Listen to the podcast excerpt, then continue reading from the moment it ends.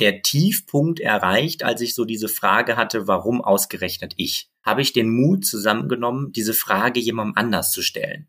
Und zwar meiner Mutter. Und ihre Antwort lautet, dass sie sagte, Janis, ich bin überzeugt davon, dass jedes Kind, bevor es geboren wird, sich selbst überlegt, mit welcher Herausforderung, mit welchen Aufgaben, mit welchem Drehbuch quasi es auf die Welt kommt. Und offenbar hast du dir eine Aufgabe gegeben, bei der du dachtest, dass es besser ist, keine Arme und Beine zu haben. Und mir dann gesagt, so, und jetzt kommt es darauf an, dass du herausfindest, was du dir selbst für eine Aufgabe gegeben hast. Wie fühlst du dich, wenn niemand zusieht? Was denkst du, wenn du in den Spiegel schaust? Akzeptierst du dich so, wie du bist, mit all deinen Stärken, Schwächen und Macken? Nicht immer gelingt uns das und wir schätzen uns oftmals selbst nicht wert und gehen hart mit uns selbst ins Gericht. Das kennt unser heutiger Gast Jannis McDavid nur zu gut. Er ist ohne Arme und Beine auf die Welt gekommen und hat lange Zeit mit sich selbst einen inneren Kampf geführt. Mit der Zeit lernt er aber seinen Körper zu lieben, sich selbst wertzuschätzen und geglaubte Grenzen zu überwinden. So ist er regelmäßig im Auto unterwegs, besteht sogar eine Rennlizenz, reist regelmäßig mit Freunden in den Urlaub und erklimmt Berge wie den Kilimanjaro. Heute ist Janne Speaker, Autor, Weltentdecker und UNICEF-Botschafter. Und damit herzlich willkommen bei Rebellisch Gesund. Mein Name ist Jonas Söhn und ich bin der Gründer der Detox Rebels. Wir begeistern Menschen für den gesunden Lifestyle und unterstützen Unternehmen, gesunde Rahmenbedingungen für ein lebenswertes und gutes Arbeiten zu schaffen. Zu Beginn der Podcast-Folge ist es sehr persönlich geworden. Du erfährst von Jannes, wie wir unseren Körper akzeptieren und lieben lernen können. Ob mit oder ohne Handicap. Warum Selbstbewusstsein nichts mit einer gesunden Selbstwertschätzung zu tun hat. Warum die Frage, warum gerade ich im Leben uns nicht weiterbringt und wie wir es schaffen, immer wieder geglaubte Grenzen kreativ zu überwinden. Zum Ende des Podcasts haben wir noch darüber gesprochen, wie wir es schaffen, zukünftig uns nicht mehr über die Unterschiede zu definieren und damit mehr Menschen zu inkludieren und wie Inklusion und Diversity in der Arbeitswelt wirklich gelingen kann. Ich bin mir sicher, dass wir uns alle viel von Jannes positiver Sicht auf die Dinge in dieser Podcast-Folge abschauen können. Rebellisch gesund. Der Podcast von den Detox Rebels zu deinem gesunden Lifestyle. Lieber Jannis, äh, schön, dass du digital aus Berlin äh, zugeschaltet äh, bist. Du pendelst regelmäßig zwischen Berlin und Bochum. Wo ist eigentlich deine Heimat, dein Zuhause? Wo fühlst du dich zu Hause? Ja, vielen, vielen Dank erstmal. Ich freue mich äh, riesig jetzt äh, hier bei dir sein zu dürfen, zumindest digital dazugeschaltet. Wo ist mein äh, Zuhause? Das ist tatsächlich eine sehr spannende Frage. Ich äh, weiß das selber gar nicht so wirklich unbedingt, wo mein Zuhause ist. Und manchmal sage ich äh, mit ein bisschen Augenzwinkern, eigentlich ist mein Zuhause im Auto. Also immer auf der A2 zwischen Bochum und Berlin. da halte ich mich äh, die meiste Zeit auf und auf sonstigen Autobahnen in dieser Republik oder in Europa, weil ich einfach sehr viel unterwegs bin. Aber ansonsten, ich bin in Bochum aufgewachsen. Äh, meine Eltern leben dort auch noch, meine Geschwister, ein Großteil zumindest davon. Aber mein Herz schlägt eigentlich mittlerweile für Berlin. Sehr schön. Du hast schon angesprochen, äh, das Auto, nämlich ein Ort, an dem du wirklich dich auch wohl äh, fühlst, wenn man sich im Vorfeld mit dir beschäftigt. Was gibt dir das Autofahren? Puh, also Autofahren ist für mich ein unheimlich äh, emotionales Thema tatsächlich. Also viel emotionaler, als das, glaube ich, für viele andere so der Fall ist oder als man das irgendwie so erwarten würde. Weil man könnte ja jetzt einfach ganz trocken sagen, naja gut, das ist ein Fortbewegungsmittel, da kommst du von A nach B fertig. Ja, kommst du mit einer Bahn und einem Bus auch äh, oder einem Flugzeug oder was. Und Auto hat für mich aber nochmal einen ganz, ganz anderen Stellenwert, weil das war schon immer so irgendwie, das hat sich mein ganzes Leben lang durchgezogen, schon als kleiner Junge war so dieser Traum vom Autofahren, weil das für mich so dieser Inbegriff war von, egal ob du jetzt im Rollstuhl sitzt, keine Arme und Beine hast oder was auch immer, wenn du es irgendwann mal schaffst, mit der richtigen Technologie selbstständig Auto zu fahren, dann hast du die wirkliche Unabhängigkeit und dann hast du die wirkliche Freiheit erreicht. Und das war für mich immer so auch das Ziel quasi darüber, über diese Technologie, so ein Stück weit die Behinderung oder das, was mich eben daran hindert, dadurch, dass ich keine Arme und Beine habe, das ein Stück weit eben zu überwinden. Und das war ein durchaus langer Kampf auch dann zu diesem Auto. Ich meine, ich habe da nicht mit dem Finger geschnipst und bin ins Autohaus gegangen, habe mir ein Auto gekauft, wie man sich natürlich vorstellen kann. Und gerade damals als Kind gab es auch einfach noch überhaupt keine Technologie. Das heißt, selbst meine Eltern und mein Umfeld, die waren einfach auch völlig überfordert mit mir und diesem Traum und dieser Vision, Auto zu fahren. Ja, und deswegen, das, das bedeutet für mich eben Autofahren, es ist für mich die pure Freiheit.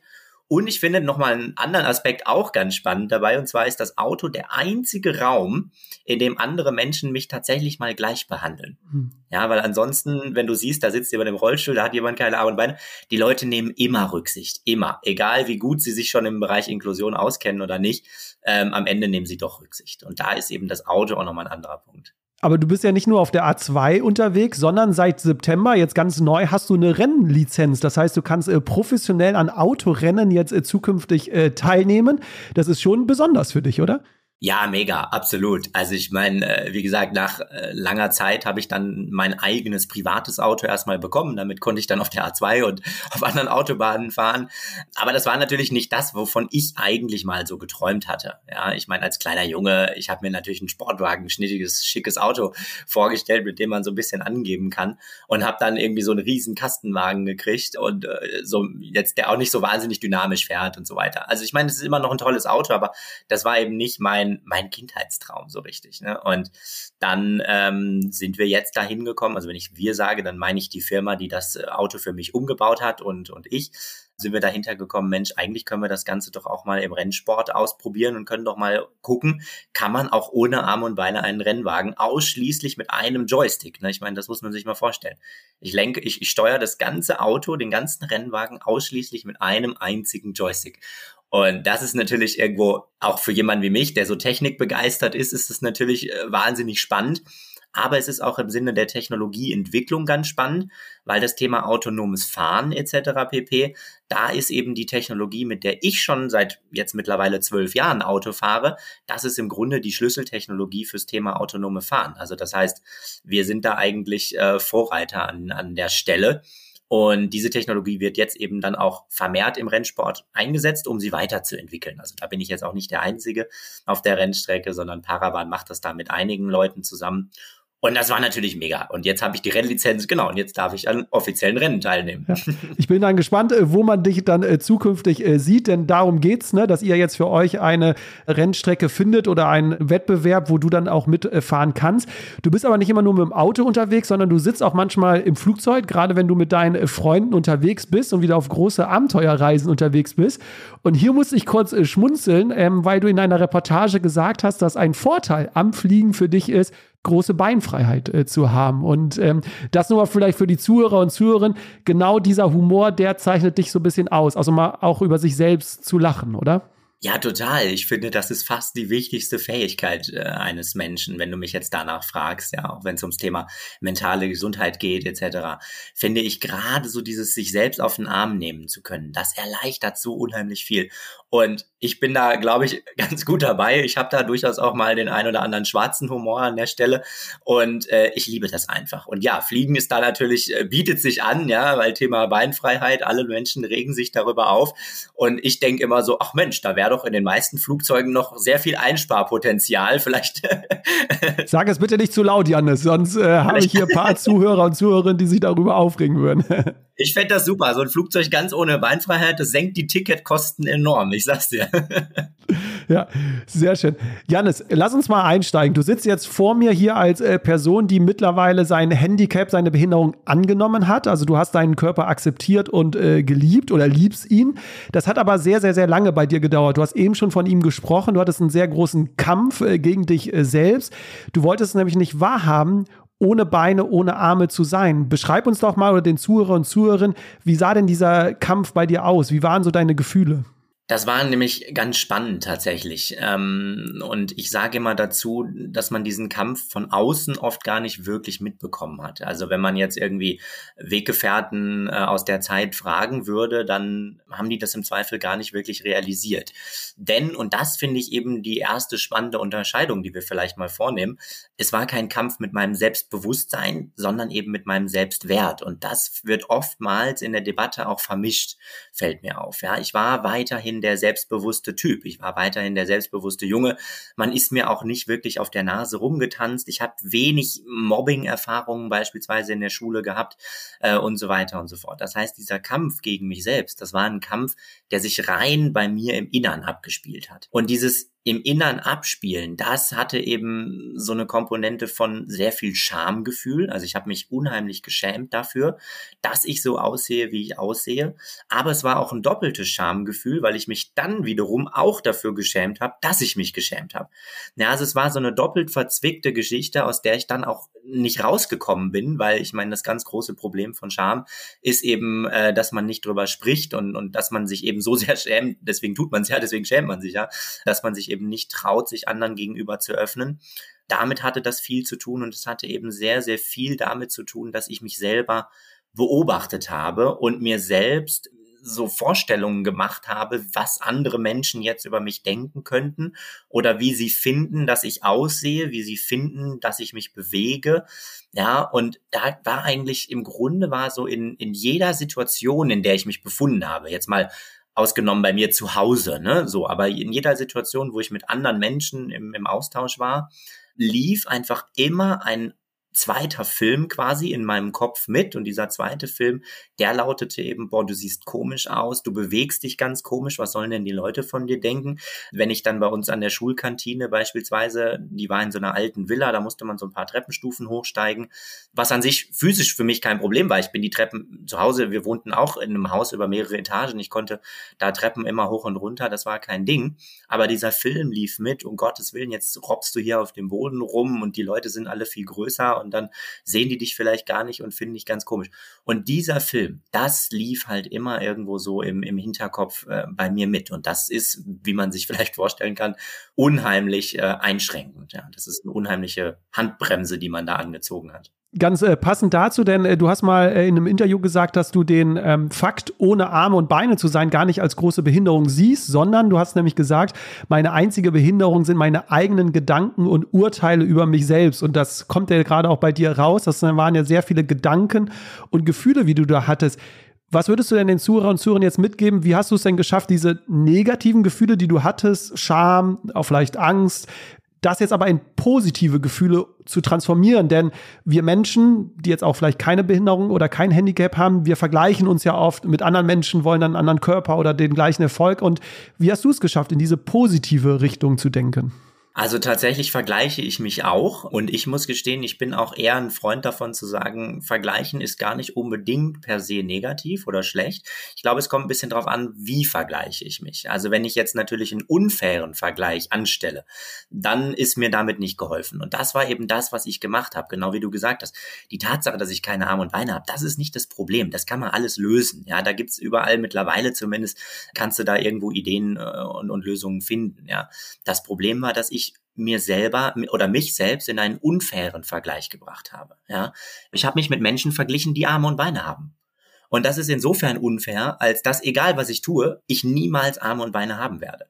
Also ich kann mir jetzt noch so sehr wünschen, vorstellen, hoffen, beten, was auch immer, Arme und Beine zu haben und genau so die Treppe zu steigen, wie du sie steigst. Das wird wird nicht passieren. Also jedenfalls nicht in diesem Leben. Ja, da muss man vielleicht an Wiedergeburt glauben, dann, dann vielleicht schon. Aber jedenfalls bleiben wir mal bei diesem Leben, da wird es nicht passieren. Und insofern ist das ein unfairer Vergleich. Aber ich kann mich natürlich damit vergleichen, dass du ein Podcaster bist, dass du einen wahnsinnig coolen Podcast machst, kann mich vergleichen mit deinen Moderationsfähigkeiten, mit deiner Art Fragen zu stellen.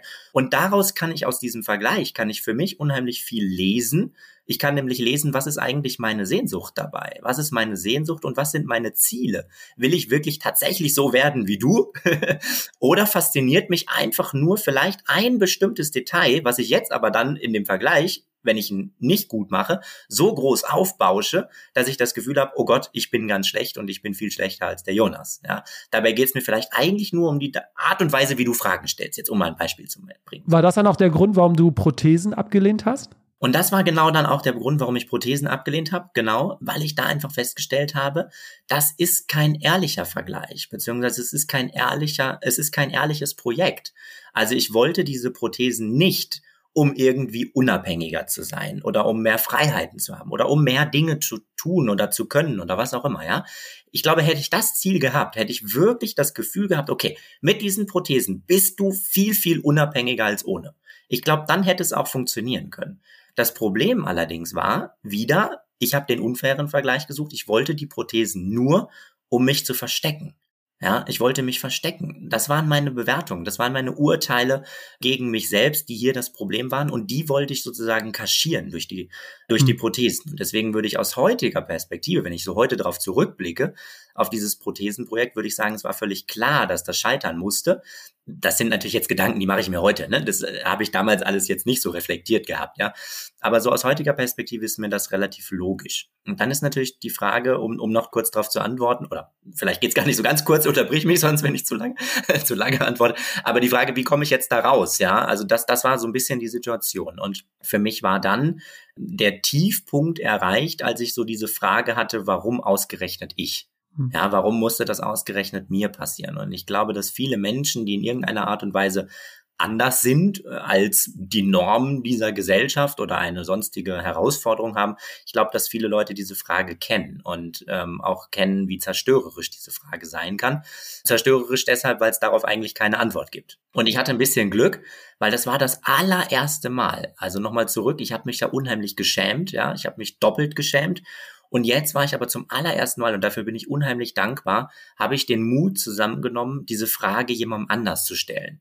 Und zwar meiner Mutter. Und das hat mich unheimlich viel Kraft und Mut gekostet tatsächlich an der Stelle. Aber es hat sich unheimlich gelohnt, weil meine Mutter eine Antwort hatte, die an Genialität eigentlich kaum noch zu überbieten ist. Ihre Antwort lautete nämlich, dass sie sagte, Janis, ich bin überzeugt davon, dass jedes Kind, bevor es geboren wird, sich selbst überlegt, mit welcher Herausforderungen, mit welchen Aufgaben, mit welchem Drehbuch quasi es auf die Welt kommt. Und offenbar hast du dir eine Aufgabe gegeben, bei der du dachtest, dass es besser ist, keine Arme und Beine zu haben. Also sie hat im Grunde genommen das mit meiner Lebensaufgabe, wenn man so möchte, verknüpft und mir dann gesagt, so, und jetzt kommt es darauf an, dass du herausfindest, was du dir selbst für eine Aufgabe gegeben hast. Und ich meine, wie genial ist das?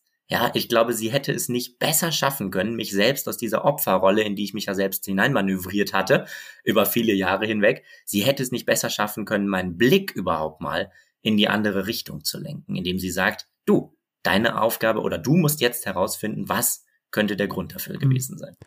Man hört auch in den anderen Interviews äh, raus, welche Rolle deine Eltern gespielt haben. Die haben nämlich, glaube ich, eine ganz große Rolle gespielt in deiner Entwicklung. Ich würde jetzt aber gerne nochmal bei diesem äh, Tiefpunkt und bei der Zeit danach kurz äh, bleiben, denn jetzt nochmal da ein bisschen mehr in die Tiefe zu gehen, wie du es, weil das hat bei dir fast acht, neun Jahre, glaube ich, gedauert, diese Akzeptanz deines Körpers, mhm. was ich so rausgehört habe aus den Interviews. Und du hast mal gesagt, äh, du hast dir dann irgendwann die Frage gestellt, was ist denn positiv an deinem äh, Körper? Was äh, gefällt dir an deinem Körper? Und deswegen, vielleicht nutzt du jetzt die Möglichkeit, Möglichkeit. Was gefällt dir denn eigentlich an deinem äh, Körper? Welche Vorteile hast du, außer die Beinfreiheit im Flugzeug? Also die ist auf jeden Fall schon mal sehr cool. Und äh, vielleicht noch einen ganz kurzen Halbschritt zurück. Ähm, denn der erste Schritt, den ich gemacht habe, war dann erst einmal eine Entscheidung für mich zu treffen. Und mir ist dieses Thema der Entscheidung zu treffen unheimlich heilig und, und, und wichtig insofern, als dass ich glaube, ich nicht wirklich anfangen kann, mental an mir zu arbeiten oder eine Selbstwertschätzung mir aufzubauen, ohne wirklich mal einen Startpunkt zu definieren. Und dieser Startpunkt, bei mir war es eine Entscheidung, andere Menschen vereinbaren oder unterschreiben einen Vertrag mit sich selbst, äh, so. Das ist ja auch egal, wie man es nennt, aber ich glaube, dass dieser Startpunkt unheimlich wichtig ist. Und bei mir war es eben eine Entscheidung und die Entscheidung lautete, okay, du hast diesen Körper bekommen im Grunde genommen war es eine Entscheidung, die aber eine Zielformulierung war, so, also so ein bisschen so, so, so eine Mischung aus beidem. Und die Zielformulierung lautete eben, du nimmst deinen Körper so an und lernst ihn zu lieben. Und das hat mir unheimlich geholfen, dann äh, die weiteren Schritte sozusagen zu machen. Natürlich war dann nicht nach der Entscheidung am nächsten Tag alles super Friede der Eierkuchen. Das ist natürlich klar. Aber die Entscheidung war wichtig, damit ich mich immer darauf auch wieder zurückberufen kann und damit ich einmal wirklich mir sehr ehrlich mit mir selbst ins Gespräch gehe und mir sehr ehrlich die Frage stelle, okay, willst du diese Entscheidung treffen? Kannst du sie treffen? Und kannst du sie auch in aller Konsequenz dann durchführen? Und dann war sozusagen eine Methode, die ich dann gemacht habe, für mich diese Liste zu schreiben, wo, wo eben alles drauf stand. Was stand ganz äh, oben? Mein Körper für, für Vorteile wieder. Ganz oben stand tatsächlich, äh, dass ich nicht mithelfen muss, die Spülmaschine ein- und auszuräumen. Ich meine, ich war 17 Jahre alt, ne? Das ist so ein Alter, da ist äh, so das Thema Mithelfen im Haushalt durchaus äh, von, von großer Relevanz, ja. Und äh, das stand tatsächlich ganz oben. Standen viele Dinge aber dann auch noch drauf. Zum Beispiel standen auch meine Stärken drauf. Also was, äh, was habe ich für Stärken? Weil ich meine, der Fokus liegt natürlich immer darauf. Ich konnte in den, in den Freistunden oder in den Pausen nicht mitspielen. Völkerball, Basketball, Fußball und so weiter. Also der Fokus lag immer auf dem, was ich nicht konnte. Und deswegen habe ich dann mal eben sehr bewusst den Fokus auch darauf gelegt, was kann ich denn eigentlich? Ich war relativ gut in Mathe in der Schule. Ich konnte schon damals recht gut reden und argumentieren und diskutieren, habe mich dann eben auch im Schülerrat engagiert. Das stand dann auch drauf. Außerdem musste ich nicht immer irgendwie Ewigkeiten lang mit meinen Geschwistern zusammen Schuhe anprobieren, ja, so, äh, sondern durfte in der Zeit so viel Eis essen, wie ich wollte. Also es, es war so eine sehr bunte Mischung. Es war auch eine sehr, sehr lange Liste, mehrere Seiten lang ging die. Eine sehr bunte Liste aus eben sehr, sehr vielen albernen Dingen, aber auch sehr vielen tatsächlich dann äh, sehr seriösen. Was würdest du denn jetzt den Zuhörer und Zuhörern äh, mitgeben, die jetzt keine Behinderung, kein Handicap haben, aber vielleicht eine dicke Nase, einen dicken Hintern und damit sich dann auch vielleicht nicht äh, wohlfühlen. Was würdest du denen äh, mitgeben, um mit seinem Körper, mit ihrem Körper sich wohlzufühlen? Also ich würde auch hier wieder mitgeben, sich mal die Frage zu stellen, worauf legen wir eigentlich den Fokus? Ja, also bei mir spielten ja in meinem Leben Spiegel immer eine sehr große Rolle. Und zwar deshalb, weil die erste Selbsterkenntnis sozusagen natürlich mit einem Spiegel begonnen hat. Ich dann während meines Kampfes gegen mich selbst viele Jahre so gut wie gar nicht mehr wirklich bewusst in den Spiegel geschaut habe außer Situationen, wo es sich natürlich nicht vermeiden lässt, klar. Und dann habe ich auch das tatsächlich wieder trainiert. Also ich musste auch erstmal wieder trainieren, in den Spiegel zu schauen. Und das wäre für mich, äh, oder wäre jetzt der Tipp, den ich hätte, zu trainieren, in den Spiegel zu schauen, zu trainieren, das auszuhalten und sich darauf zu fokussieren, okay, aber was habe ich denn? Und was finde ich denn sogar an mir attraktiv? Ja, auch auf die Gefahr hin, dass man vielleicht äh, das ein bisschen arrogant äh, findet. Aber ich stelle mich tatsächlich manchmal vor den Spiegel und äh, überlege mir, okay, was finde ich denn an mir selbst attraktiv? Weil das, das, das Wahnsinnige ist ja, dass wenn man eine dicke Nase hat oder einen dicken Po oder was auch immer, man sich ja unheimlich darauf fokussiert. Und plötzlich sieht man alles andere, dass man vielleicht wunderschöne Augen hat oder weiß ich nicht, eine tolle Gesichtsform oder keine Ahnung was. Das sieht man ja plötzlich gar mhm. nicht mehr. Und das ist aber ja genau so noch da. Ja, und das war für mich eben so der erste Punkt. Und der zweite Punkt war dann eben auch hinzugucken und mir auch eben jetzt in meinem Fall äh, meine Arme und Beine, die ja noch irgendwo angelegt da sind, äh, die eben auch anzugucken, weil das war für mich auch immer so ein Punkt. Ich habe mich unheimlich hässlich gefühlt. Also zumindest alles, was unterhalb meines meines Halses war, äh, quasi. Äh, weil gut, Kopf und Gesicht ist ja sieht jetzt relativ normal aus, aber ähm, ich habe mich auch unheimlich hässlich gefühlt. Also ich fand die Formen komisch und, äh, und unnatürlich und merkwürdig und so weiter und so fort. Und da eben für sich selber zumindest mal eine andere Form der Attraktivität und auch der Bewertung zu finden, hat mir unheimlich geholfen. Denn, und das ist ja das Spannende, das strahlt man ja nach außen hin auch aus. Also wenn es dann ums Thema Freundschaft, Partnerschaft und so weiter geht, wo ich manchmal von Leuten höre, ja, aber ich werde nie einen Freund oder Freundin finden, wo ich dann immer so sage, na ja, den ersten Schritt muss tatsächlich du selbst machen. Wir haben jetzt, äh, Janis, knapp äh, 20 Minuten über deinen äh, Körper äh, gesprochen, aber du willst gar nicht über deinen Körper identifiziert werden. Ich glaube, das hat auch so ein bisschen die Liste gezeigt, äh, als du gesagt hast, was dir an dir gefällt. Da kamen nämlich sofort ja auch andere Vorteile, die jetzt nicht gar nicht mit dem Körper zusammenhängen. Als was willst du denn definiert werden? Wie willst du wahrgenommen werden? Das ist ja genau das Paradoxe, ne? Also ich, meine Botschaft oder, oder meine Vision ist es, eine Welt zu haben, in der wir uns nicht über unsere Körper oder über unsere Unterschiede definieren müssen, ja? Sondern eine Welt, in der wir uns über unsere Fähigkeiten beispielsweise definieren oder in der wir auch feststellen, dass Menschen ganz unterschiedliche Fähigkeiten haben und wir die eben gewinnbringend bestmöglich äh, quasi gesellschaftlich dann auch einsetzen können, ja? Und äh, nichtsdestotrotz äh, bin ich jetzt in dem Bereich unterwegs, dass ich ständig über meinen Körper spreche und das ständig in den Vordergrund stelle. Und das ist so ein bisschen das Paradoxe. Aber das ist tatsächlich das Paradoxe und ich glaube, das kann man sich angucken, egal wohin man guckt, in, in allen Bereichen, wo es um eine Wertediskussion geht, wo es um Fragen von Diskriminierung, von Vielfalt, von Inklusion und so weiter geht, ist es eben, gibt es dieses Paradoxe. Ja, weil um überhaupt an den Punkt zu kommen, der meine Vision ist, dass mein Körper eigentlich irrelevant ist, müssen wir erstmal thematisieren, dass aber eben Diskriminierung und gesellschaftliche Ausgrenzung aufgrund von bestimmten Merkmalen stattfinden. Ja. Also beim Thema Geschlecht beispielsweise, Frauen, äh, beim Thema Alter, beim Thema Herkunft haben wir ähnliche Diskussionen. Ne, so. Und als was möchte ich gesehen werden? Im Grunde genommen als äh, das, was ich sozusagen über meinen Körper hinaus noch bin, als jemand äh, mit einer Botschaft, als ein junger Mann, der verrückt ist, der es liebt, äh, coole Sachen zu machen und äh, der aber natürlich trotzdem auch eine Botschaft hat, zu sagen, hey, wir müssen uns als Gesellschaft mal die Frage stellen, welche Werte wollen wir eigentlich vertreten und wie wollen wir eigentlich in dieser bunten Gesellschaft friedlich zusammenleben. Aber das ist die Voraussetzung, du hast eben sie schon angesprochen, Selbstwertschätzung, denn du magst den Begriff Selbstwert nicht so sehr, sondern du willst lieber, dass wir uns selbst wertschätzen. Ist das die Voraussetzung, damit wir uns nicht über unsere Position, nicht über unsere Tätigkeit, nicht über unseren Körper identifizieren oder definieren, sondern eher dann über unsere Stärken, Fähigkeiten, Talente, Humor, sowas alles? Oder beziehungsweise sogar im nächsten Schritt über das, dass wir einfach sind. Ne? Also das könnte ja auch nochmal der nächste Schritt sein, dass wir uns auch nicht darüber definieren, wer wir, also nicht sozusagen, was für einen Körper wir haben oder was für Unterschiede wir haben, aber auch nicht darüber, was wir tun oder welche Fähigkeiten wir haben, sondern darüber, wer wir sind. Und das ist ja genau das, was das Thema Selbstwert ist. Das Thema, also der Selbstwert, das ist ja eben dieser Wert, dieser Kern, der in uns drin ist, den jeder Mensch hat, ja, und zwar von Geburt an und den auch, der einfach immer da ist, ja. Und die Frage ist nur, kannst du ihn, oder für mich ist die Frage, kannst du ihn sehen, sprich wertschätzen, oder siehst du ihn gerade nicht? Sprich, kannst du ihn gerade nicht wertschätzen? Kannst du dich gerade nicht wertschätzen?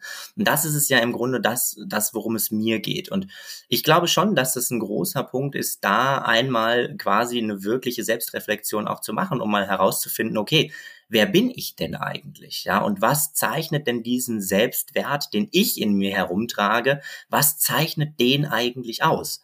um dann eben, und ich meine, das ist eine hohe Kunst, ne, das sich, sich hinzustellen und zu sagen, okay, ich definiere mich nicht darüber, was ich tue, sondern ich definiere mich dann in letzter Konsequenz darüber, dass ich bin, dass ich ein Mensch bin mit einem bestimmten Selbstwert und ja, fertig. Passend dazu, wir haben mal einen äh, Post auf LinkedIn gemacht, äh, wir sind Human äh, Beings und nicht Human Doings. Das würde jetzt ganz ja. gut, glaube ich, passen, das nochmal zu unterschreiben. Letzte Frage dazu nur, weil ich den Zuhörern und Zuhörern nochmal so einen Mehrwert mitgeben möchte. Wie sah das jetzt bei dir aus? War das wirklich, ich meine, du hast sehr viel Hilfe und Unterstützung auch von deinen Eltern bekommen. War das durch dein Umfeld möglich, diese Selbstreflexion, dieses in sich zu gehen und vielleicht paar Sachen auch anders zu sehen?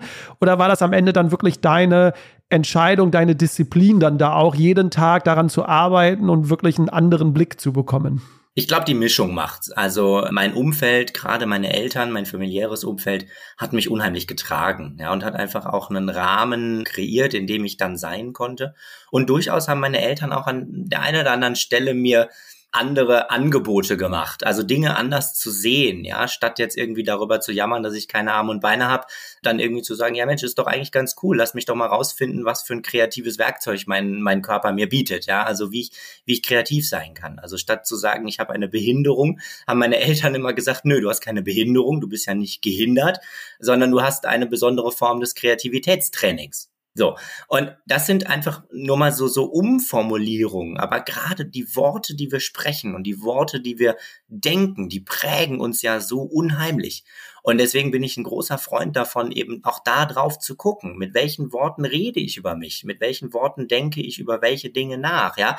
Und das fängt bei solchen Sachen an und das geht dann eben auch weiter bis hin zu, habe ich ein Problem oder habe ich eine Herausforderung oder so, so ein paar Dinge kennt man ja und, und das war eben total spannend. Aber dann die tatsächliche Arbeit, da bin ich überzeugt davon, die kann nur jeder selbst machen. Mhm. Insofern, die konnte ich nur selbst machen. Meine Eltern werden es nicht schaffen, mir, also sie werden mir meinen Selbstwert zeigen können, sicherlich, das können andere Menschen, aber was sie nicht können, ist, mich davon zu überzeugen, dass es wichtig ist, den Selbstwert zu schätzen, also wertzuschätzen. Diese Wertschätzung, also dieses dann am Ende doch tun, ja, ich meine, das ist ja dann, das ist ja dann eine Tat, das ist eine Wertschätzung des eigenen Selbstwerts. Deswegen spreche ich auch nicht so gerne von Selbstwertgefühl, weil ich immer das Gefühl habe, es ist eigentlich kein, es ist kein Gefühl, es ist eigentlich eine Wertschätzung. Es ist etwas, was wir tun können, was wir aktiv tun können. Ja, da können wir aktiv arbeiten. Und das ist etwas, das kann nur jeder und jede für sich selbst machen. Und ich würde auch mal sagen, ich glaube, das ist gar nicht abgeschlossen.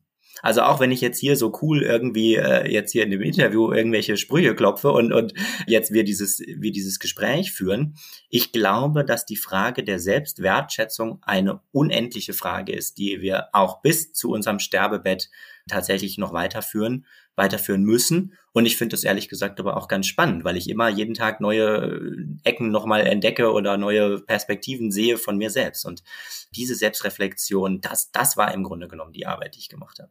Du hast sie eben angesprochen, die Kreativität, die zeigt sich jetzt in deiner Freizeitgestaltung, denn als du dich selbst wertgeschätzt hast, akzeptiert hast, glaube ich, ist so richtig deine Abenteuerlust auch äh, losgegangen. Äh, ich mache mal eine kurze äh, Zusammenfassung für die Zuhörer und Zuhörerinnen. Du hast es jetzt geschafft, einen Rennwagen äh, zu fahren. Du fährst jeden Tag äh, im Auto. Du reist um die Welt. Du hast gerade im Off schon gesagt, du warst mit deinen Freunden in Georgien und Armenien, aber du kletterst auch nicht so gerade kleine Berge hoch. Also den Machu Picchu hast du, glaube ich, gemacht und den Kilimanjaro jetzt, glaube ich, auch schon, oder? Oder ja, mhm. genau, den hast du auch schon gemacht. Das heißt, du bist ja sehr unabhängig im Alltag dann schon unterwegs. Also du lässt dich ja gar nicht von den Grenzen hindern. Nimm uns da mal gerne rein. Wie sieht diese Kreativität aus? Woher schöpfst du diese Kreativität, dass du sagst, ich mache Unmögliches, auf den ersten Blick unmöglich, dann doch möglich? Ja, genau, das ist für mich eben genauso diese, diese, dieses Spannende dabei, ja. Und für mich ist es so, ich stehe morgens auf und stelle mir immer die Frage, okay, mein Leben ist doch eigentlich eine Art Schnitzeljagd. So gehe ich an, so gehe, so, so versuche ich so ein bisschen an meinen Alltag dran zu gehen, ja. Alles ist eine Schnitzeljagd. Alles ist was, ist irgendwie total spannend. Und jetzt heute zum Beispiel dieser Podcast so mit dir. Und dann ist es der nächste, ja, das nächste Level quasi auf dieser, in dieser, in diesem Game, in dieser, in dieser Schnitzeljagd, so. Und das ist etwas, was mich, glaube ich, unheimlich auszeichnet. Und nachdem ich dann eben diese, diese Entscheidung für mich getroffen habe, meinen Körper so anzunehmen, wie er ist und, und diese, diese selbstreflektierende Arbeit, diese Selbstwertschätzung zu machen, war dann für mich so die Frage, okay, so, super, jetzt der Körper ist gesetzt, das ist einfach so, den hast du. Aber du hast ja trotzdem Bock, auch unabhängig davon, weder trotzdem noch sozusagen, also einfach unabhängig davon hast du ja trotzdem, hast du ja Bock, äh, verschiedene Dinge zu machen. So, und, und worauf hast du Bock? Du hast Bock zu reisen. Ich bin unheimlich reisebegeistert. Oder auf Berge oder im Rennwagen und so weiter. Und dann gehe ich an diese Sachen niemals dran, dass ich denke, oh Gott, du hast keine Arme und Beine, deswegen musst du eine Lösung finden, sondern ich ziehe das Pferd so ein bisschen von hinten auf. Ich gehe ran und sage, okay, ich habe Bock da drauf, also lass mich doch mal herausfinden, wie kann es gehen auch wenn das jetzt, vielleicht ist das Haarspalterei, keine Ahnung, ja. Aber ich finde, dass es im Ergebnis einen unheimlichen Unterschied macht, ob ich mich hinsetze und sage, so, du hast keine Arme und Beine, was im Leben ist denn überhaupt dann noch möglich? Oder ob ich hingehe, jetzt mal völlig unabhängig davon, ob ich Arme und Beine habe oder nicht, worauf habe ich denn Bock? Und das ist, glaube ich, so ein bisschen mein Erfolgsgeheimnis, weswegen ich all diese krassen Sachen geschafft habe. Jetzt muss man allerdings dazu sagen, die, die Wandergeschichten, also Machu Picchu, Kilimanjaro und die ganzen Wanderungen, die wir gemacht haben, da bin ich vielleicht nicht ganz so unabhängig, wie, wie das auf den ersten Blick äh, so aussehen mag oder sich anhören mag, sondern da bin ich meistens mit Freunden unterwegs. Und das war eben dann auch hier wieder die Lösung, zu sagen, okay, ich habe Bock auf den Kilimanjaro oder wir haben Bock auf den Kilimanjaro. Wir sind eine sehr, sehr gute Freundestruppe mit äh, vier, vier bis fünf Freunden. Das schwankt manchmal so ein bisschen, je nachdem, wer gerade Zeit hat, dann auch mitzukommen. Und wir sind alle sehr reisebegeistert.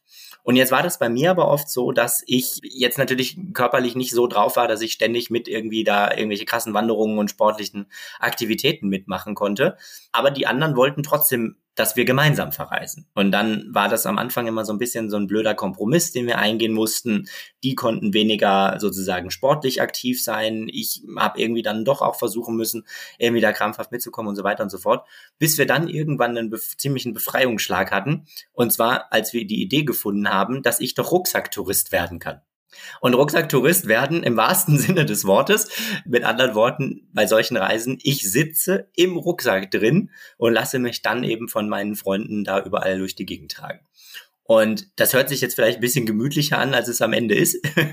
Aber das ist eben so das Coole. Und das ist für mich eben auch das, was Freundschaft ausmacht, dieses, dieses Gegenseitige oder dieses, dieses Miteinander, ja. Freundschaft sind, ist immer etwas, wo Energie in beide Richtungen fließt, wenn du so möchtest. Und äh, während ich vielleicht die mentale Arbeit gemacht habe und uns irgendwie darauf vorbereitet habe und äh, vielleicht die Ideen gesponnen habe und so weiter und so fort, haben die anderen dann eben die körperliche Arbeit gemacht. Also jeder ja, nach, nach den eigenen Fähigkeiten. Das Beispiel zeigt ja auch, dass du in deinem Kopf die Grenzen überwinden wolltest, aber am Ende auch nicht zu schade warst, Hilfe anzunehmen. Und ich glaube, das können wir ja auch als Botschaft nach draußen äh, mitgeben. Du möchtest, das hört man immer raus, sehr unabhängig schon sein. Du möchtest keine Person sein, die abhängig ist. Und trotzdem warst du in der Lage, dort aber Hilfe anzunehmen. Und ich glaube, dass das auch vielleicht eine gute Botschaft ist, ne? wie du es ja auch sagst, mit deinem Schamgefühl, als du dich an deine Eltern gewandt hast. Wir dürfen uns öffnen und wir dürfen auch nach Hilfe und Unterstützung in einzelnen Lebensbereichen auch mal fragen und nicht so diesen, ich mache jetzt alles alleine und gehe alleine vorwärts. Na, unbedingt. Unbedingt, ja. Ich glaube, dass das sogar äh, elementar notwendig ist. Ja, ich bin manchmal tatsächlich fast ein bisschen geschockt, wann, wenn ich, wenn ich so Menschen erlebe, die alles selbst schaffen wollen. Ja, und ich meine Hut ab. Ja, also wenn es Leute gibt, die wirklich alles im Leben selbst schaffen, aber ich meine im Grunde genommen ist das doch auch ein bisschen die falsche Herangehensweise. Ja, weil wir leben sowieso schon mal in einer arbeitsteiligen Gesellschaft. Das heißt, die Möglichkeit, dass wir jetzt dieses Interview führen, das haben wir unheimlich vielen Menschen zu verdanken. Mal angefangen von den Menschen, die den Computer entwickelt haben, ja, und so, also da, da könnten wir jetzt einen Riesenfass aufmachen. Das heißt, wir leben sowieso in einer arbeitsteiligen Gesellschaft. Und deswegen wundere ich mich manchmal, wie schwer wir uns tun, Hilfe von anderen anzunehmen. Weil wir nehmen immer, ständig in jedem Atemzug nehmen wir Hilfe von anderen Menschen in Anspruch. Und warum nicht dann auch eben bei Dingen, wo man selbst nicht weiterkommt, wo man sich selbst vielleicht im Weg steht, ja, wo man vielleicht einfach mal einen guten Tipp von einem Coach oder einem Therapeuten oder von wem auch immer, einer guten Freundin, Freund oder, oder, oder braucht, um, um im Leben irgendwie weiterzukommen oder, oder um vielleicht eine kleine Blockade aufzulösen. Und klar, für mich ist das eben Natürlich ist es nicht die allergeilste Variante, jetzt in so einem Trekking-Rucksack eingesperrt zu sein. Im Grunde genommen ist es das ja so. Ja. Natürlich, ich, viele haben es auch anfangs nicht verstanden, ne? weil ich, ich rede immer davon, unabhängig zu sein. Ich rede davon, die gleichen Möglichkeiten, Chancen zu haben, frei zu sein und so weiter. Und dann setze ich mich in so einen Rucksack und lass mich davon von meinen Freunden tragen, wofür man auch ein wahnsinniges Vertrauen natürlich braucht. Ja. Aber das ist eben für mich der Kompromiss, oder was heißt der Kompromiss, aber das ist für mich dann eben die die Möglichkeit, dass andere, die anderen Grenzen dann sprengen zu können. Und insofern ist es für mich eigentlich nur eine logische Fortführung meiner, meiner Unabhängigkeit und meiner Freiheit. Lass uns jetzt zum Ende hin noch so ein bisschen auf die Gesellschaft äh, schauen. Du hast es nämlich eben äh, gesagt, du möchtest ja nicht nur Menschen ermutigen, Grenzen zu überwinden und sich selbst äh, zu lieben, sondern du willst ja auch in der Gesellschaft etwas verändern. Du hast es eben schon so schön gesagt, du willst nämlich nicht in einer Welt leben, in der die Unterschiede so drastisch im Vordergrund stehen, sondern dass wir uns mehr auf diese Gemeinsamkeiten konzentrieren. Wie schaffen wir das denn jetzt zukünftig, dass wir uns vielleicht auf mehr auf das konzentrieren, was uns verbindet, als auf das, was uns trennt? Ich glaube, wir brauchen Mut, ehrlich gesagt. Das ist, glaube ich, das Thema. Und zwar brauchen wir Mut, dem anderen, dem Gegenüber vorurteilsfrei zu begegnen, auf Augenhöhe. Ja. Und was wir aber oft tun, um, um nochmal so ein bisschen zu beschreiben, die Welt, in der wir aktuell leben, um dann die Welt zu beschreiben, äh, in, in der ich gerne leben möchte, was wir aktuell tun, ist, wir grenzen Menschen aus aufgrund von bestimmten Merkmalen. Und diese Merkmale sind ja in der Regel auch willkürlich gewählt. Also niemand kann mir erklären, warum es einen wirklich faktischen Grund gibt, dass Frauen nicht äh, in die Vorstandspositionen der DAX-Konzerne begleiten. So, ja. Und das kannst du ehrlich gesagt runterbrechen bis hin zu auch dem Thema Behinderung, Rollstuhl, Herkunft, Alter, also all diese Merkmale. Die sind willkürlich gewählt. Warum? Weil nämlich in einer Welt, die perfekt wäre, eine Unterscheidung zwischen Menschen mit und Menschen ohne Behinderung beispielsweise völlig irrelevant ist. Ja. Ich will mal nur eine kleine Welt aufmachen. Nochmal, die Welt, die wir, in der wir jetzt sind. Wir machen dieses Interview. Wir, wir zeichnen das hier auf über, über einen Computer. Äh, wir sind digital zueinander zugeschaltet. Es ist völlig irrelevant, ob ich im Rollstuhl sitze, ob ich Arme und Beine habe oder nicht. Das heißt, jetzt in diesem kleinen Kosmos sind wir mal in einer perfekten Welt. So. Und ich finde, das kann man ausweiten auf die ganze Welt. Angenommen, die ganze Welt wäre perfekt dann wäre die Unterscheidung in Menschen mit und Menschen ohne Behinderung völlig irrelevant. Und um das nochmal so ein bisschen, noch ein bisschen deutlicher zu machen, gebe ich ganz gerne das Beispiel und frage dann manchmal so zurück, warum grenzen wir nicht eigentlich Menschen aus, die blonde Locken haben? Also wir könnten ja auch eine Regel erfinden als Gesellschaft zu sagen, Menschen mit blonden Locken dürfen nicht mehr ins Theater gehen, beispielsweise. Ja, da würde natürlich sofort jeder zustimmen und sagen, das ist aber doch völliger Humbug. Das macht doch überhaupt keinen Sinn. Das ist doch völlig willkürlich. Ja, richtig. Aber das Thema Altersdiskriminierung, das Thema Geschlechtsdiskriminierung, Diskriminierung aufgrund von sexueller Orientierung ist in den aller, aller, allermeisten Fällen genauso irrelevant, genauso willkürlich. Und deswegen wünsche ich mir eben eine Welt, in der wir uns auf unsere Gemeinsamkeiten konzentrieren, in der wir verstehen, dass der Unterschied natürlich da ist. Und nochmal, es geht nicht darum, Unterschiede wegzumachen, natürlich nicht, ne? sondern es geht darum, die Unterschiede, die uns auszeichnen, als solche zu sehen, als etwas, was uns auszeichnet, als ein Potenzial, als ein Potenzial, was wir nutzen können. Und ich glaube, ehrlich gesagt, wir brauchen dafür Mut. Wir brauchen den Mut, andere, dem anderen zu begegnen, wie ich schon äh, ja gesagt habe. Wir brauchen allerdings auch eine Veränderung der Debatte als solche. Und das ist etwas, das fällt mir ganz oft auf und da habe ich immer Bauchschmerzen, wenn ich da drauf schaue, nämlich, dass ich oft merke, dass gerade diese Debatte oder viele Debatten, die sich um, um Werte drehen, dass die mit Anschuldigungen, mit Beschuldigungen, mit Anklagen und so weiter geführt werden. Aber ich frage mich immer, wie, also kommen wir damit weiter, eine frühere Generation anzuklagen? Also die Welt, in der wir leben, die ist, wie sie ist. Ich finde es nicht gut. Ich finde es natürlich nicht gut, dass Generationen vor uns, äh, die Generation, die Deutschland aufgebaut hat, dass die überall so viele Treppen verbaut hat. Dass so gut wie nirgendwo dran gedacht wurde, mal einen Aufzug zu machen. Kopfsteinpflaster ist das Schlimmste auf Erden, ja. Also die schlimmste Erfindung seit weiß ich nicht was, ja. Auch für Fahrradfahrer übrigens. Im Übrigen auch für Fahrradfahrer. So. Ich glaube, wir brauchen eine potenzialorientierte Debatte. Ich glaube, es geht nicht darum, zu beschuldigen oder anzuklagen, sondern ich glaube, es geht darum, Lösungen aufzuzeigen und Potenziale zu zeigen. Ich glaube, es geht darum, dass wir eine Zukunftsvision kreieren von unserer Gesellschaft, mit eben der Frage, wie wollen wir zukünftig zusammenleben? Welche Potenziale wollen wir heben? Welche Potenziale können wir alle heben? Und wie können wir schaffen, eine Gesellschaft zu kreieren, eine freiheitlich-demokratische Gesellschaft, die wir ja durchaus sind, auch und da wird es dann auch politisch an der Stelle als Gegenpol zu autokratisch äh, geführten Regimen, die leider gerade ähm, weltweit äh, zumindest mal sehr laut unterwegs sind. Und ich glaube, dass wir da einen Gegenpol setzen müssen, ein Gegengewicht setzen müssen. Und ich glaube, dass das Thema Vielfalt, Diversity, Inclusion, friedliches Zusammenleben in einer vielfältigen Gesellschaft, ich glaube, dass das ein unheimlich kraftvolles Beispiel und ein unheimlich kraftvolles Zeichen in die Welt sein kann. Sehr schön.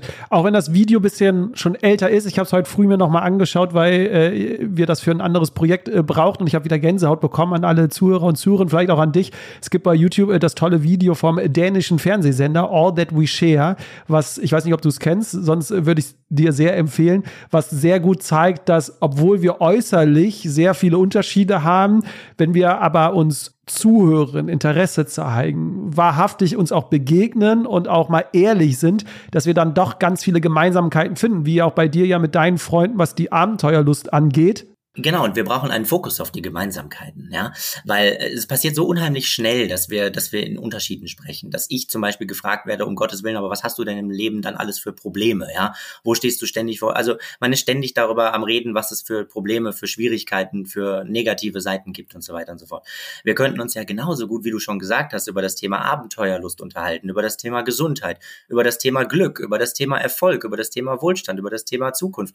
Und da würden wir wahrscheinlich sehr schnell feststellen, ich bin mir nicht sicher, ob ich das Video kenne oder ob ich ein ähnliches mal gesehen habe oder ob es das ist, aber dann würden wir, glaube ich, feststellen, dass wir sehr, sehr viele Gemeinsamkeiten haben. Und dass im Grunde genommen diese Unterscheidung zwischen Behinderung und Nichtbehinderung, die macht eigentlich in der Gesamtbetrachtung des Lebens, macht die, glaube ich, nur einen ganz, ganz kleinen Teil aus einen ganz, ganz kleinen Teil, wo wir tatsächlich dann vielleicht natürlich unterschiedlich sind, weil ich natürlich vielleicht irgendwie anders an eine Reise rangehen muss, vielleicht anders planen muss oder was auch immer. Da kommen natürlich die Unterschiede zum Tragen. Aber ich glaube, dass die Gemeinsamkeiten viel, viel größer sind. Und ich glaube, dass wenn wir das aufzeigen, dass wir damit auch anderen Menschen Mut machen können und andere Menschen mitziehen können, um zu zeigen, hey, komm, jeder und jede kann auch etwas tun. Ja, das ist mir vielleicht auch nochmal ganz, oder nicht nur vielleicht, ist mir auch nochmal ganz wichtig an der Stelle zu betonen. Ja, es geht hier nicht darum, eine, eine Gesellschaft zu kreieren oder zu sagen, oh, die Politik muss irgendwas tun oder die da oben, wo man ja auch so ganz schnell äh, gerne mal hinkommt, sondern ich glaube, dass wir hier über Dinge sprechen, die jeder und jede in seinem kleinen oder großen Wirkungskreis tatsächlich umsetzen kann. Erfährst du noch Ablehnung im Alltag? Und wenn ja, wie gehst du mit dieser Ablehnung um? Also so richtig früh so richtig dumpfe, stupide Ablehnung erfahre ich tatsächlich zum Glück nicht mehr. Aber ich bin natürlich häufig vor Situationen, die eine große Schwierigkeit oder meinetwegen auch eine Diskriminierung darstellen. Ne? Ich bin aber jetzt dann eher jemand, ich blende das sehr schnell aus. Und das mag sich jetzt vielleicht ein bisschen komisch anhören, als, als würde ich da irgendwas verdrängen. Aber überleg mal, ich würde mich über jede Stufe aufregen, die mir im Alltag begegnet. Und im Grunde genommen könnte man sagen, jede Stufe, die mir begegnet, jeder nicht abgesenkte Bordstein ist eine Diskriminierung. Faktisch ist es so.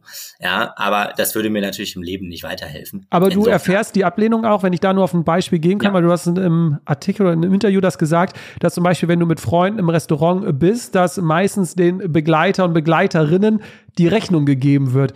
Wie gehst du dann in dieser Situation mit dieser Ablehnung, die es ja dann wahrscheinlich ist, oder Diskriminierung, wie gehst du damit um und was kannst du dann noch den Zuhörern und Zuhörern mitgeben? Ja, das fängt sogar viel früher an. Mir wird dann keine Menükarte hingelegt. Oder jetzt hatte ich gerade vor zwei Tagen eine Situation, wo mir jemand einen Strohhalm geben wollte ins Bier, also ins Bierglas. Und also Bier mit Strohhalm zu trinken ist jetzt wirklich nicht die beste Idee.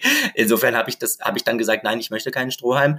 Aber der wurde mir dann tatsächlich doch reingestellt. Also ich werde auch einfach oft bevormundet tatsächlich. Und das ist es, glaube ich, worum es äh, am Ende geht. Es geht um eine Bevormundung.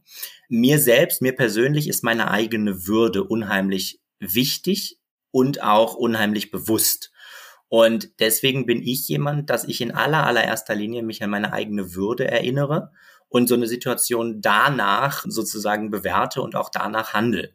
Und jetzt um das und dann das kann eben unterschiedlich aussehen. Ich habe da keinen keinen strikten Fahrplan, sondern ich tue das, wo ich das Gefühl habe, dass es meiner Würde und meinem Selbstbewusstsein am besten zuträglich ist. In dem Fall mit dem Strohhalm habe ich dann einfach nur die Augen gerollt und den Strohhalm wieder rausgenommen und daneben gelegt. In anderen Fällen spreche ich es an. Aber das kommt auf die Situation an, das kommt auch auf den Menschen an und das kommt natürlich auch auf die Stimmung an, in der ich gerade bin. Ne?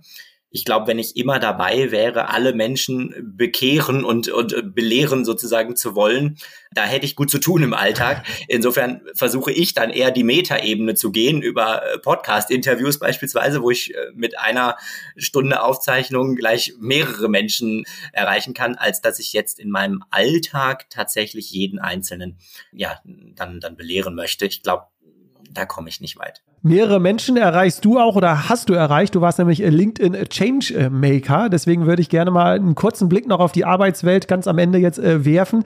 Wenn du eine Sache in der Arbeitswelt ändern könntest, was wäre es? Also für was äh, trittst du oder was für was tratst du an? Dann ist es die wirkliche, ehrliche Umsetzung von Diversity und Inclusion. Und wenn ich sage wirklich und ehrlich, dann meine ich das in aller Konsequenz.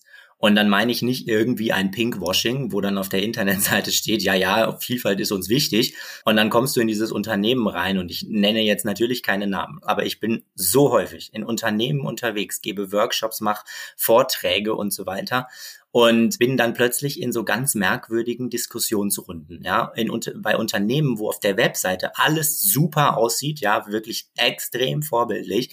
Man geht das Thema an, man bucht Leute wie mich äh, von außen, die einen dann nochmal schulen sollen.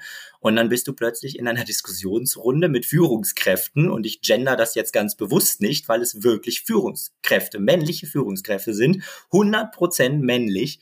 Und dann erzählen die dir allen Ernstes so Dinge wie Frauenquote oder anonymisierte Bewerbungen oder was auch immer das dann noch an weiteren äh, hilfreichen Tools gibt. Das bräuchten sie alles überhaupt nicht. Das wäre ja völliger Quatsch, denn sie wären ja schon sehr vielfältig und Obacht, sie würden ja Menschen, wenn es um den Einstellungsprozess geht, würden sie Menschen ja sowieso jetzt schon, dafür bräuchten sie auch die anonymisierten Bewerbungsverfahren nicht, würden sie jetzt schon den Menschen sowieso nur nach seiner Kompetenz auswählen. Und dann gucke ich mich um und dann würde ich mir manchmal wirklich einen voll verspiegelten Raum wünschen und dann stehst du da zwischen Ü50 weißen Männern, die dir dann erzählen, sie stellen sowieso jetzt schon nur nach Fähigkeit ein. Und da muss ich einfach sagen, nein, das tut ihr nicht. Das ist einfach nicht wahr, weil dann würde das Bild, was wir, was ihr hier abgebt, würde anders aussehen. Und das ist manchmal unheimlich, unheimlich schwierig. Ich glaube, wir brauchen eine unheimlich viel, viel größere Flexibilität und eben auch den Mut zur Veränderung, ja. Das flexibelste in so einem Raum ist manchmal der Stretch-Anteil im Anzug, ja, habe ich das Gefühl. So, ansonsten ist da mit Agility und weiß ich nicht, was es da alles für New Work-Geschichten, äh, da ist äh, überhaupt nichts äh, am Ende dann in der Praxis zu sehen. Insofern Ich will gar nicht sagen, dass ich ein Freund von einer Quote bin. Ich will auch nicht sagen, dass ich ein Freund von anonymisierten Bewerbungen bin. Was ich aber sagen will, ist, dass es ein Fakt ist, dass die Vielfalt unserer Gesellschaft sich nicht in Unternehmen abbildet. Jedenfalls nicht in den allermeisten deutschen Unternehmen. Jedenfalls schon mal überhaupt nicht in den Führungsetagen. Das ist ein faktisches Problem. Und solange mir niemand erzählen kann, was es für andere, für bessere Ideen gibt, als die Quote oder ein anonymisiertes Bewerbungsverfahren oder oder. Solange mir niemand anderes andere Methoden, bessere Methoden nennen kann, sind das die Methoden, auf die wir uns verlassen müssen. Und ich glaube, dass wir um den Übergang zu schaffen. Natürlich will ich eine Welt, in der wir die Quote nicht mehr brauchen. Jetzt habe ich das böse Wort gesagt, ja, oder auch gendergerechte Sprache. Ja, oh mein Gott, jetzt kriege ich wieder E-Mails und äh, Hassbotschaften. Aber ganz ehrlich, natürlich wünsche ich mir eine Welt, in der wir das beides nicht brauchen. Wir sind aber nicht in dieser perfekten Welt. Und wir sind in einer Welt, die den Übergang schaffen muss. Und wenn wir nicht schnell sind, wenn wir einfach so weitermachen wie bisher, da gibt's ja Studien dazu, ich weiß gar nicht mehr genau von wem, McKinsey oder was hat das mal ausgerechnet, dann würden wir noch ungefähr 100 Jahre oder ich weiß nicht, ich habe die Studie jetzt gar nicht parat, aber wir würden unheimlich lange noch brauchen, bis wir tatsächlich mal den Punkt erreicht haben, dass wir 50-50 nur Frauen und Männer in Führungsetagen in deutschen Unternehmen haben. Und die Studie hat noch nicht das Thema Behinderung, das Thema sexuelle Orientierung, das Thema Herkunft, Hautfarbe und so weiter berücksichtigt. Ich bin in dieser Bubble gar nicht so richtig äh, drin, muss ich ehrlich sagen. Janis, in der Bubble, klar, Mann, Frau schon, aber gar nicht in dieser Bubble jetzt mit Menschen mit Behinderung und Handicap. Ist das wirklich noch, wo du sagst, es ist so unterpräsentiert in Unternehmen, ähm, dass da wirklich, also sehe es mir nach, dass ich da jetzt noch nicht zu sehr äh, drin bin, deswegen Frage an dich, äh, weil du das ja wirklich tagtäglich wahrscheinlich mitbekommst. Da mhm. ist wahrscheinlich noch sehr viel Luft nach oben. Und ist denn, kurze Frage ja. dazu, denn das bekomme ich mit. Egal jetzt in welcher Bubble wir unterwegs sind, habe ich so das Gefühl, wir wissen es ja alle besser. Also sind wir in meiner Gesundheitsbubble unterwegs, kriege ich ja auch ganz viele Unternehmen mit, die auf ihrer Homepage es wunderbar schreiben, wenn ich vor Ort bin, mit Führungskräften spreche, ganz anderes Bild. Also ne, kann ich äh, analog. Wenn wir in das in die Bubble gehen, Klimawandel quasi, auch da sind sich ja alle einig und das Wissen ist da. Sind wir jetzt in dem Thema Diversity, sage ich jetzt auch mal, wissen wir also irgendwie habe ich so das Gefühl, in den Bubbles, in denen wir unterwegs sind, das Wissen ist ja da, aber irgendwie sieht die Realität noch anders aus. Nimmst du da für dich irgendwas mit, was du noch äh, mitgeben kannst? Das ist genau richtig. Wir haben keinen Wissensmangel. Die Konzepte liegen alle auf dem Tisch. Es ist auch völlig klar, wie wir da hinkommen können, ja. Auch da liegen die, die, die, auch die konkreten Methoden. Wir könnten morgen anfangen. Ich glaube, woran es uns oft mangelt, ist an dem Mut, den ersten Schritt zu machen weil es so gemütlich ist. Es ist so gemütlich, es ist so wahnsinnig gemütlich. Also jetzt, um mal in meiner Bubble zu sprechen, es ist so wahnsinnig gemütlich, wenn ich Jonas heiße, einen Jonas einzustellen. Also nichts gegen Jonas, aber ja, so. War mal der beliebteste Vorname bei Kindern irgendwann in irgendeinem Jahr. Also es gab doch mal eine Auswertung, ich glaube, es gibt mehr Menschen in deutschen DAX-Führungsetagen, die Thomas heißen, als es Frauen gibt oder so. Ich meine, das ist doch absurd. Aber es ist so wahnsinnig gemütlich. Und ja, Diversity ist anstrengend. Ja, Klimaschutz ist anstrengend und auch Gesundheit, würde ich mal sagen, ist zu einem bestimmten Punkt, also Thema Sport und so weiter und so fort, ist erst einmal wahrscheinlich anstrengend, ja. Und ich glaube, dass das eben der Punkt ist, an dem es uns mangelt. Und solange wir da so gemütlich unterwegs sind und solange wir nicht wirklich die knallharte Notwendigkeit für eine Veränderung haben, weiß ich nicht, wie man das wirklich hinkriegen soll. Also ich glaube, dass, dass wir es hinkriegen müssen, weil wir merken an ganz vielen Punkten, das System kriegt Risse und die Risse werden immer größer und immer größer und mittlerweile sind sie auch nicht mehr wegzudiskutieren. Und ja, offenbar ist das manchmal noch nicht so richtig angekommen. Aber ich glaube, wir brauchen den Mut, den ersten Schritt zu machen und wir brauchen vor allen Dingen auch den Mut, mal Methoden und Konzepte umzusetzen, die nicht, die vielleicht am Anfang nicht perfekt sind. Wir haben immer so den Drang, wir wollen was Perfektes. Und die Quote beispielsweise oder auch meinetwegen die Ideen, die es zum Thema gendergerechte Sprache gibt, die sind vielleicht nicht perfekt. Aber dann lasst uns doch mal anfangen. Dann können wir sie doch immer noch weiterentwickeln. Das ist immer so das, was ich dann sage. Wir sind da leider sehr langsam. Gerade beim Thema Diversity und Inklusion muss ich leider auch sagen, sind wir auch gerade speziell in Deutschland auch nochmal deutlich langsamer als äh, so manch anderes europäische Ausland. Du hast im Vorfeld gesagt, du hast äh, ganz fleißig schon ein paar Podcast-Folgen äh, gehört. Wenn du bis zum Ende gehört hast, äh, Jannis, dann äh, weißt du, dass unsere abschließende Frage laut unserem Motto lautet, wir wollen ja nicht mehr machen, sondern es anders machen. Passt, glaube ich, auch ganz gut äh, zu dir. Deswegen meine Frage an dich. Was würdest du dir wünschen, was Menschen anders zukünftig machen würden? Ja, sehr gerne. Ich möchte mich ganz gerne eigentlich nur auf eine ganz kleine Kleinigkeit fokussieren. Und zwar sind wir doch alle unheimlich viel in den sozialen Medien unterwegs. Die einen mal mehr, die anderen mal weniger.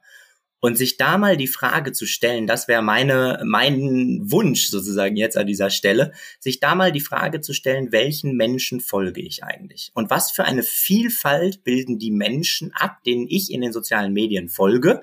Mit anderen Worten, von welchen Menschen, von welchen Ideen lasse ich mich beeinflussen? Sind das alles Menschen, die genauso ticken wie ich, die die gleiche Hautfarbe haben wie ich, vielleicht aus Deutschland kommen, die gleiche Herkunft haben, auch männlich äh, oder weiblich sind, also je nachdem, welches Geschlecht ich jetzt habe und so weiter. Also lasse ich mich in den sozialen Medien von Menschen beeinflussen, die ähnlich denken wie ich oder von Menschen, die vielleicht sogar ganz anders denken. Und ich glaube, das könnte ein erster kleiner Schritt sein, aber der, glaube ich, eine große Wirkung entfalten kann, für ein besseres äh, Verständnis und für eine vielfältigere Gesellschaft.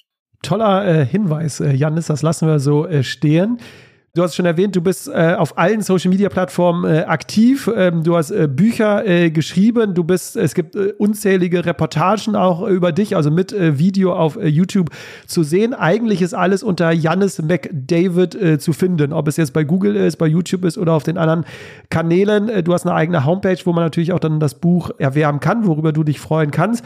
Habe ich irgendwas vergessen? Irgendeine Kontaktmöglichkeit? Ganz klassisch E-Mail geht natürlich auch noch.